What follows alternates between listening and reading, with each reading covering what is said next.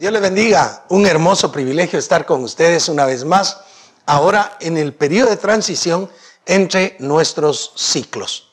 Maravillosamente siempre ocupamos este tiempo para eh, poder eh, hablar de la cena del Señor, hablar de el sacrificio expiatorio de Jesucristo y ahora con más razón en virtud que tuvimos que suspender los eh, cultos presenciales, pero bendecimos a todos aquellos hermanos, hermanas que se han conectado con nosotros vía Zoom y que también, por supuesto, nos están mirando algunos eh, vía este, este medio, este Facebook, YouTube, nos escuchan algunos por Spotify, de tal manera que todos nosotros hemos tenido comunicación y contacto. Llegamos a esa transición y como decía, la ocupamos para hablar del sacrificio expiatorio de Jesucristo, pero también de la cena del Señor. Y nos sentimos dichosos, dichosos por comprender el sacrificio de Jesús. Quiero tocar eh, en esta oportunidad algunos versículos que son un poco difíciles en el sentido de asimilarlos para muchos.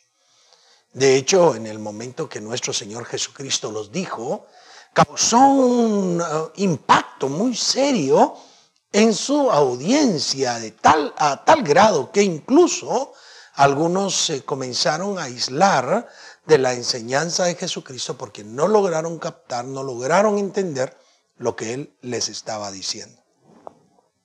Situación muy particular.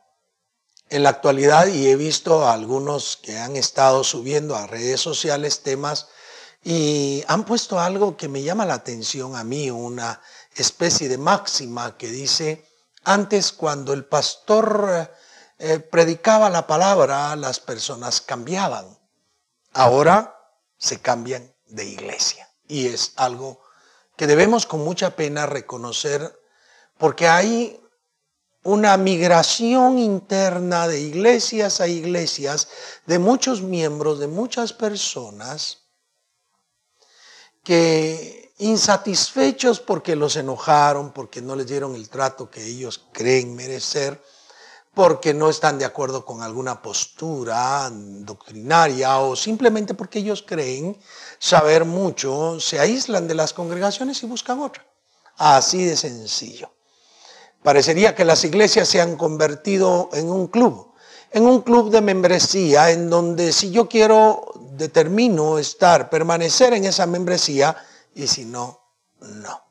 Porque se olvida en muchos casos que somos miembros del cuerpo de Cristo y no de una iglesia local simplemente. Y claro, por supuesto, que en la iglesia local somos miembros y deberíamos de tener responsabilidad, deberíamos de trabajar, deberíamos de estar dentro de ella. Así que, eh, salvando esa situación de que estas personas que escucharon el tema comenzaron a aislarse en muchos casos, eh, también queremos tocarlo nosotros acá para poder abrir nuestro corazón en esta oportunidad. Para ello hemos eh, fijado la cita en el libro del Evangelio según Juan, capítulo 6, versos 51 al 56.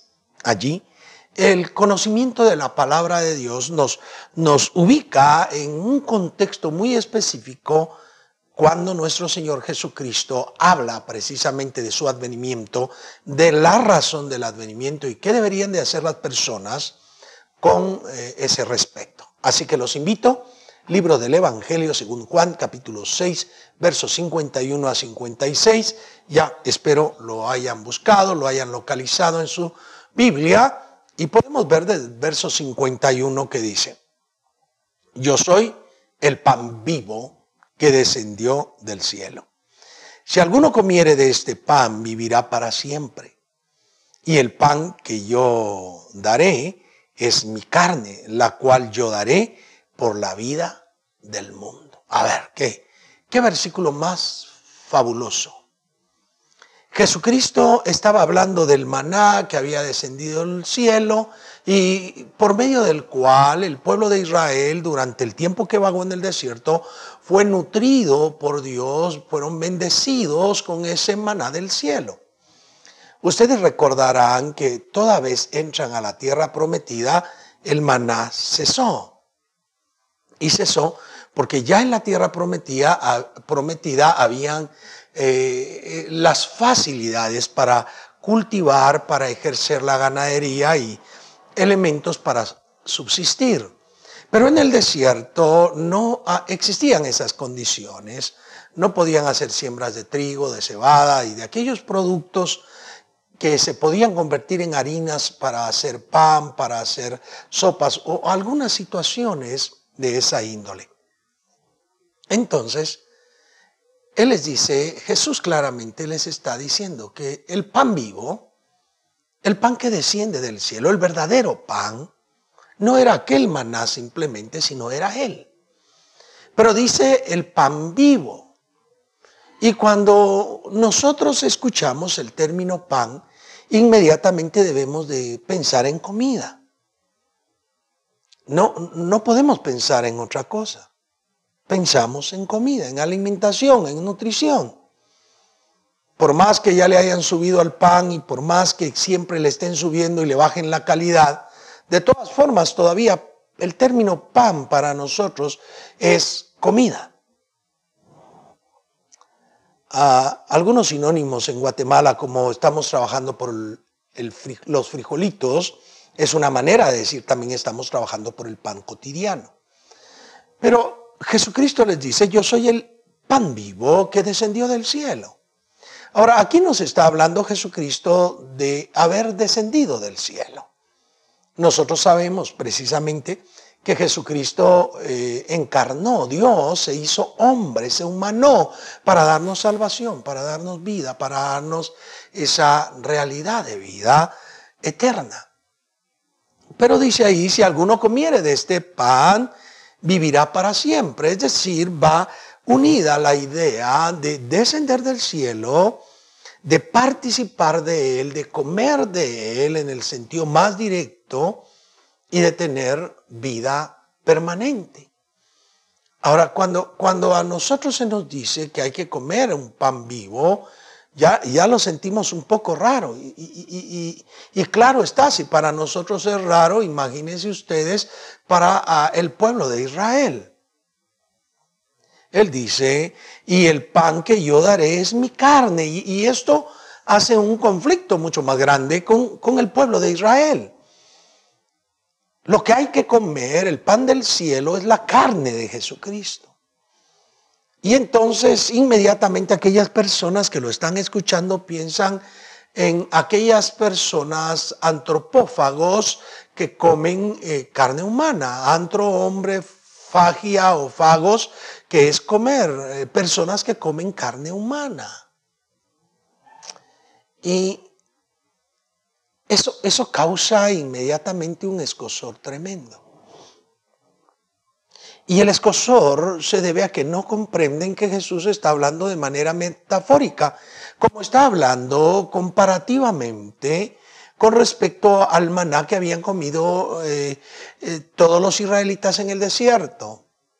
Él solo está tratando de hacerles ver que es necesario tener parte de Él y, vivir y tenerlo a Él en carne propia para tener vida permanente en uno. Pero también, por supuesto, que es necesario que se haga vida en nosotros, que se haga carne en nosotros.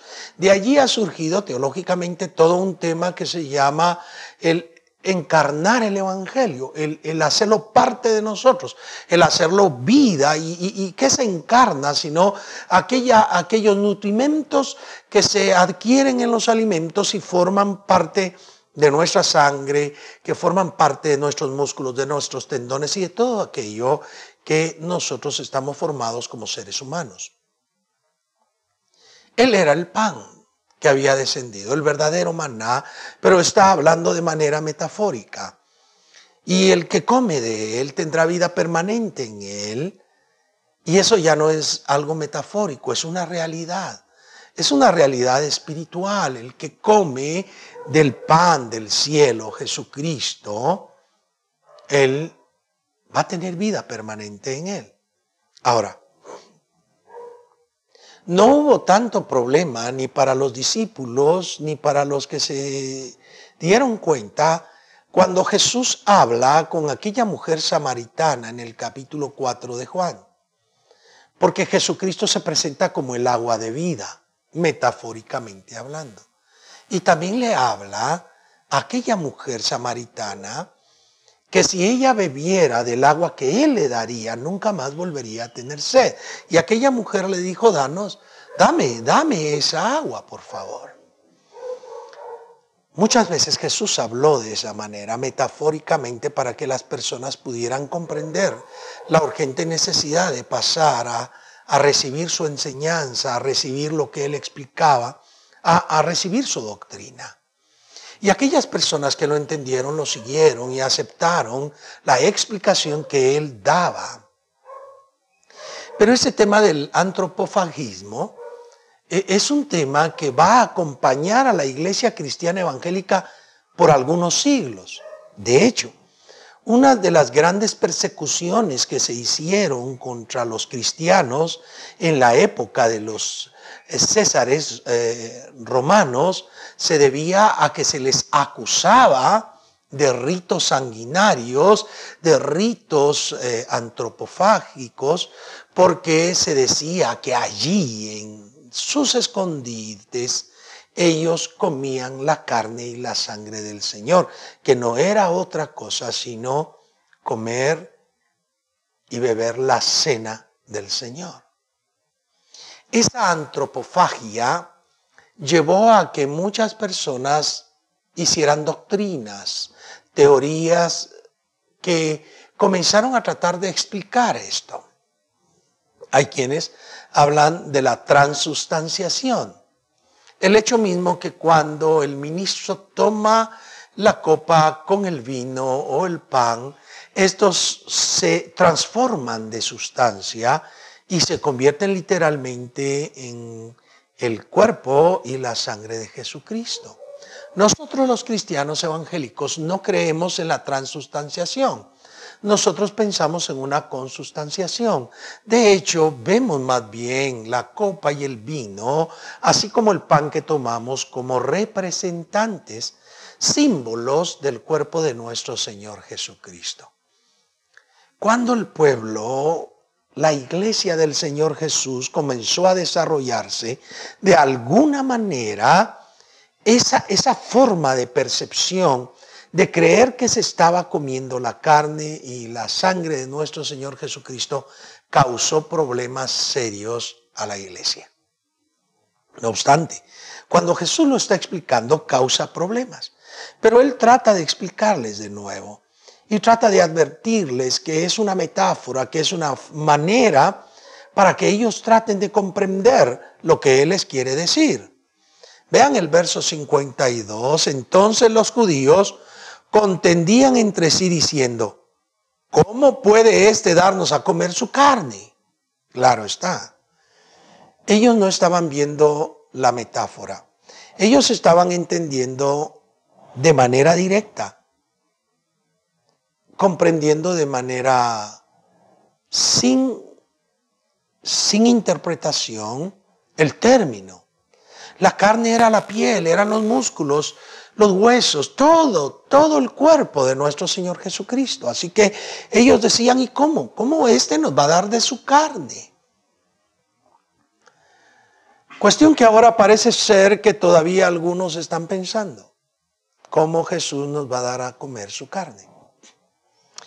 especialmente con las personas que creen en la transustanciación, se tiene el problema que sí creen literalmente eso. Pero nosotros debemos advertir la explicación de nuestro Señor Jesucristo, verso 53.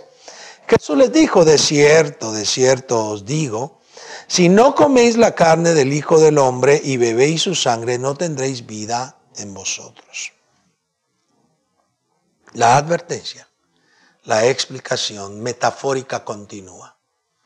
Comer la carne, participar de Él, participar de su sufrimiento, participar de su misterio, participar de su evangelio, beber su sangre, recibir el perdón de pecados, recibir la expiación por medio de la sangre derramada, porque sin derramamiento de sangre no hay perdón o remisión de pecados, es el centro de lo que Jesús está diciendo.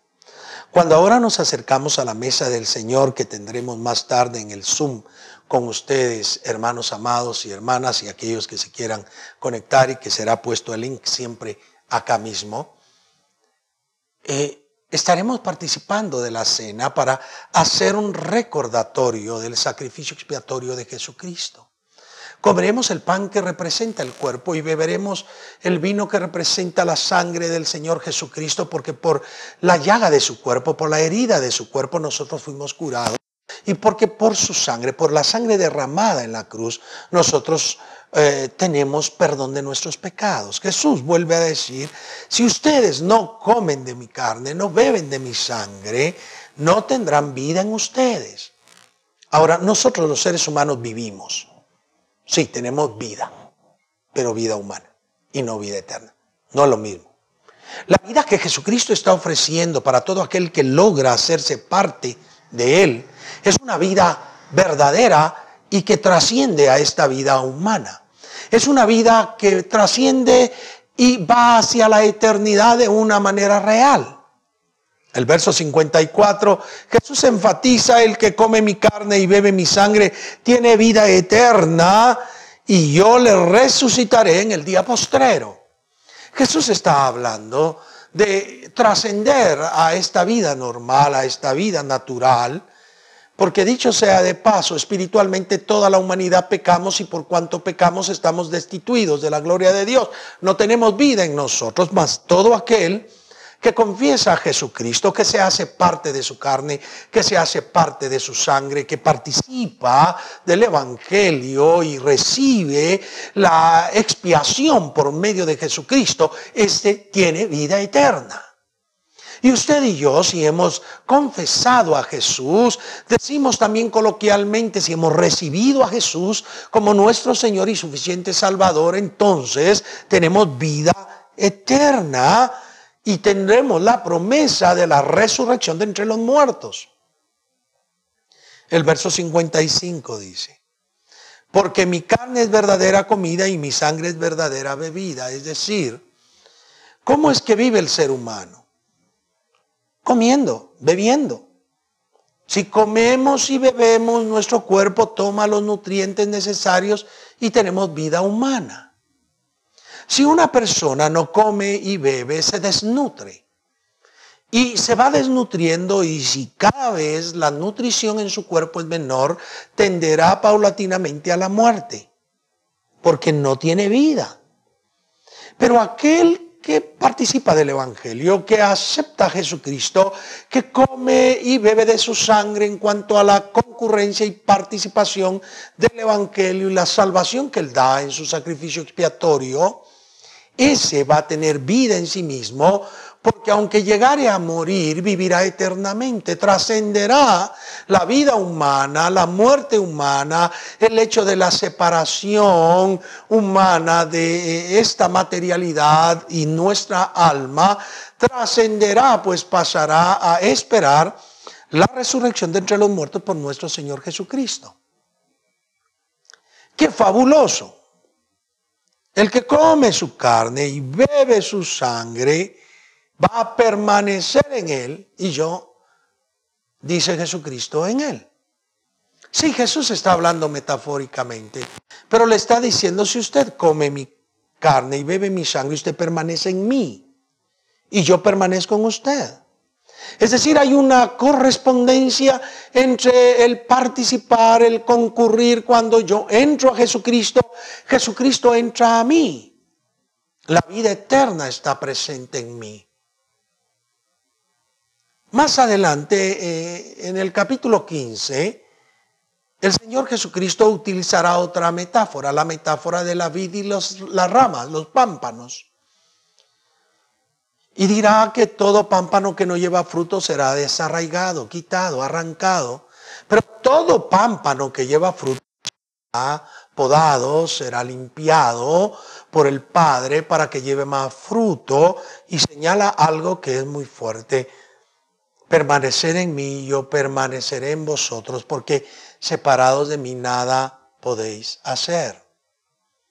Efectivamente, si no participamos de Cristo, si no participamos de su ministerio, de su redención por medio del Evangelio, por medio de la sangre derramada en la cruz del Calvario, si nosotros no estamos siendo dentro del misterio maravilloso que fue revelado en Cristo Jesús, el misterio de la piedad, si nosotros no participamos de ello, no tenemos vida eterna.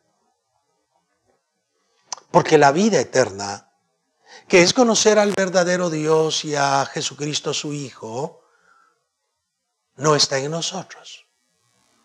El que tiene al Hijo tiene la vida, el que tiene al Hijo tiene el testimonio en sí mismo. Y cuando nosotros logramos confesar, reconocer a Jesucristo, cuando nosotros entramos a Jesucristo, tendremos la vida eterna. Y entonces yo quiero decirte a ti, amigo, amiga que nos está sintonizando, que nos veas sea cuando fuere, te pregunto, ya has participado del cuerpo de Jesucristo, de su sangre, ya, ya has llegado a formar parte del cuerpo de Jesús, ya comiste su carne, ya, ya bebiste su sangre, de manera metafórica hablo, ya, ya participas del Evangelio. Tú necesitas confesar a Jesús, recibirlo en tu vida y pasar a ser parte de su cuerpo a ser partícipe de su carne, a ser partícipe de su sangre, repito, de manera metafórica. Porque cuando tú lo haces, cuando tú lo hagas, cuando tú estés realmente inmerso en Cristo, la vida eterna estará en ti. Y tú estarás permaneciendo en Jesús y tú estarás viviendo en la vida eterna que es la promesa a todo aquel que cree. No obstante, cuando continuamos en pecado, la paga del pecado continúa siendo muerte. Pero el regalo de Dios para la humanidad, lo que Dios ha dado para la humanidad, esa carne y esa sangre, es para vida eterna. Tú debes tener esa vida eterna. Y Dios te ofrece la vida eterna. Dios te ofrece realmente la vida por medio de nuestro Señor Jesucristo. Y hoy yo quiero decirte en el nombre de Jesús, de parte de Jesús, recíbelo, confiésalo. Si eres parte del cuerpo de Jesús, si ya has, has participado de la salvación en Jesucristo, yo te felicito. Tienes vida eterna en ti. Permaneces en Dios. Si no lo has hecho, Hoy es un buen momento para hacerlo. Y quiero suplicarte, quiero invitarte a que por favor repitas esta oración conmigo para que puedas entrar a esa vida eterna. Te invito que, que lo hagas de tal manera que te escuches, por favor. Amado Dios que estás en los cielos, te doy gracias. Enviaste a Jesucristo a morir por mis pecados. Lo reconozco ahora como mi Señor y Salvador personal. Confieso con mis labios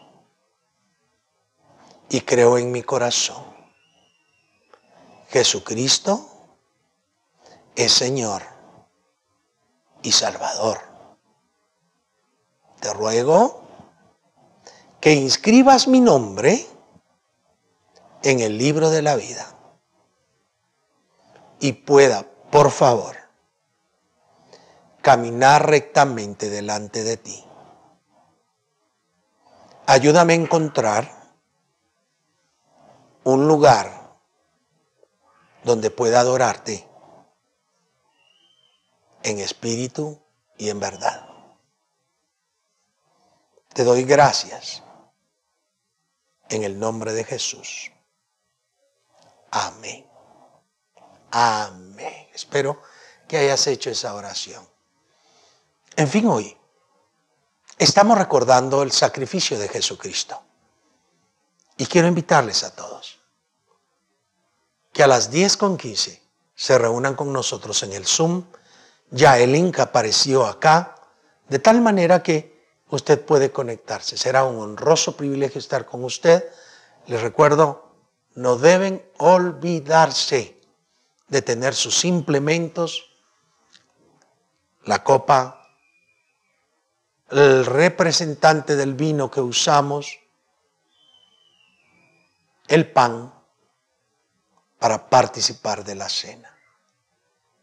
Les recuerdo que la cena del Señor tiene el propósito de recordar el sacrificio de Jesús, pero también de anunciar a las personas que Él es nuestra esperanza, la esperanza de gloria, y que lo esperamos desde los cielos venir por cada uno de nosotros. Así que eso es lo que hacemos en la cena del Señor. Cada vez y toda vez que lo hacemos, recordamos su sacrificio, pero también anunciamos su pronta venida. Ha sido un hermoso privilegio estar con ustedes. Nos sentimos bendecidos por la gracia del Señor y espero que ustedes también lo estén. Dios les cuide, Dios les proteja. Por favor, guárdense de esta ola de contagios. Por favor, tomen medidas serias de cuidado, de precaución. Que Dios los guarde en tanto nos volvemos a ver. Dios les bendiga. Dios les guarde. Hasta la próxima.